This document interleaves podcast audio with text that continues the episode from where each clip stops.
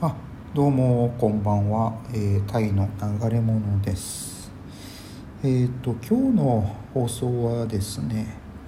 あのタイで、えー、アパートを借りる時の、まあえ、借りて生活している時の注意点のようなですねものをお話しできたらなと思っております、え、今、まあ、バンコクに、まあ、住んでますけどね。でアパート暮らしをしておりましてで、まあ、今住み始めたアパートでまあ非常にあの快適ではあったんですけどまあ入居した当初からちょっと気になるなっていう点はあってですね。それはあ例えばあのシャワーシャワーの水圧が弱いなと、うん、であとシャワーのノズルがですねノズルのところあの小さなあの円というか、えーとま、丸い穴が、まあ、無数についていてそこから、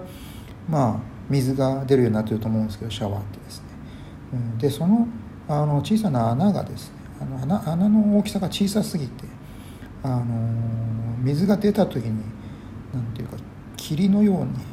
霧って言ったら大げさですけどねあんまりにも細い水が出てしまうという。で水を、えー、お湯を浴びた時になんとなくあの快適でないなというそういう感想を持っていたわけです。でそれでですねまああと、まあ、しょうがないなと思って暮らしていたんですけど、まあ、つい最近になってあのとうとうお湯が出なくなってしまってあ、まあ、これ壊れたなと思ったわけですね。まあ原因は知らないですけどね。でまあとりあえず管理人さんに話をしてみたわけですよ。要はあとお湯が出なくて水シャワーにしかならないっていうこととあと、まあ、水圧が弱いという話をしたらうん。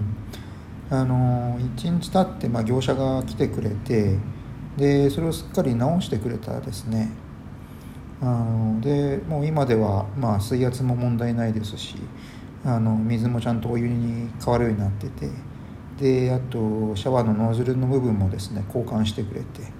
あの非常にあの快適なあの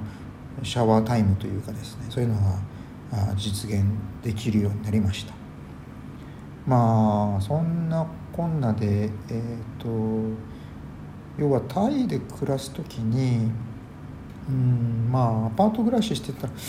まあ何かと不具合は生じるかとは思うんですけど、まあ、とりあえず何かあったらすぐに、まあ、大家さんであるとかあの管理人さんにあの相談するっていうのがいいと思いますね。あのまあ、ダメ元でというかあのす、まあ、それ本当管理人さんとかオーナー次第なんでしょうけど対応の仕方っていうのは。あのまあ、私今回体験したように、まあ、うん多分あのアパートのオーナーさんがしっかりした人なんでしょうねきっとね。そうやってあの住人から、えー、まあ、クレームめいたことというかことがあった時にちゃんと対応してくれるというところがですね。でそうですね。でそれでまあ私過去に振り返るとちょうどまあ去年まで住んでたまあビクトリーモニュメントの辺りですけどね住んでいたのがあそこなんかがまあアパートはえー、っとなかなかねちょっとあまりそういったアフターフォローの面でよろしくないなというアパートでしたね。あの、まあ、かつては日本人のその沈没者というかあ沈没組がよくあの入居していたっていういわくつきのアパートでしたけどね。で、まあ、今はどうなのかな。ただ日本人の方なんちらちらっと見かけはしましたけどね。住んでた時。まあそんな感じでそのえっとやっぱり日本人が多いアパートになるとあの例えば管理人室に日本語が話せる人がいたりとか、えっとそういう面ではいいんですけどね。ただあのあのアパートに関しては、まあ、立地がいいのいいせいか、まあ、もう黙っててももう入居者が見込めるっていうところでそういった面でのサービスがですねちょっとよろしくないなっていうところがあって。であの要は何かあった時に住民の部屋で何かあった時にすぐに対応してくれるかっていう意味合いでですね。うんちょっと良くない点が、うん、あの目立ちました、うん、例えば私の部屋はあの風呂がついてたんですけどそのバスタブがですね。でまあ朝と夕方あのにもう1日2回ぐらいはもう入るぐらい、うん、それぐらいまあ風呂タイムっていうのを結構楽しみにしてたんですけどね。ただあの例えば、まあ、風呂に朝入ってるじゃないですか。で、まあ、お湯をためながら入ったりもしてましたけど。で、うん、溜めてるお湯ねあの要は蛇口から、まあ、お水あの湯がどんどん出てきますけどその湯がですね急に水に変わったりしてですねそれはどういう原因か分かんないんですけどあの突然電気のブレーカーが落ちてですねあのそのせいでお湯が出なくなってしまうという。うん。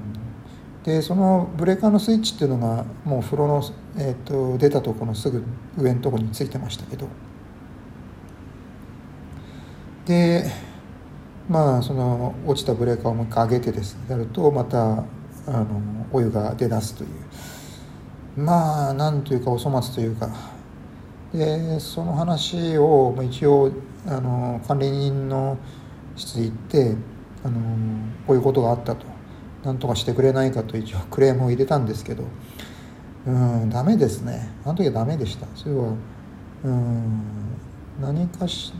結局1回は一応エンジニアが来たのかな。で見てってなんか特に作業をめいたこともやったのかやらないのか。もうあれはもうどうしようもないあの仕組みになってるのかわからないんですけど。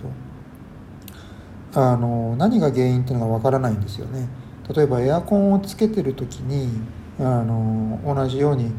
え風呂に入ったでお湯を使ったそうやって同時に何か電気製品を使った時に何か障害が起こるってわけでもなくて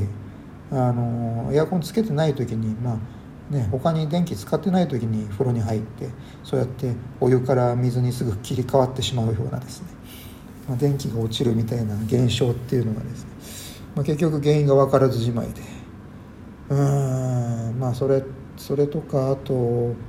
あのエアコンがあ古かったわけですよ。で、えーと、要は壁にもと天井か。天井にくくりつけのもうエアコンでで音もうるさいし。うんでどうもまあ、あのマンションはあの非常に入居者も多かったみたいであの古くから入ってる人順にあの新しいエアコンに変えていってるっていうそういったような話は聞いたんですけどね。どうも私みたいなその、まあ、新参者というかあの入って間もないような入居者っていうのはちょっと後回しにされてたようなねこともあって。まあねそんなようないろいろ不平不満はあってったけれどもただあの近く、まあ、ビクトリーモニュメントっていうのはやっぱりどうしても中心街ですからあのいいアパートがないんですよね。その手頃な家賃であの快適な、ね、暮らしができるようなアパートっていうの。でとなってくるともう選択肢っていうのはもう限られていて、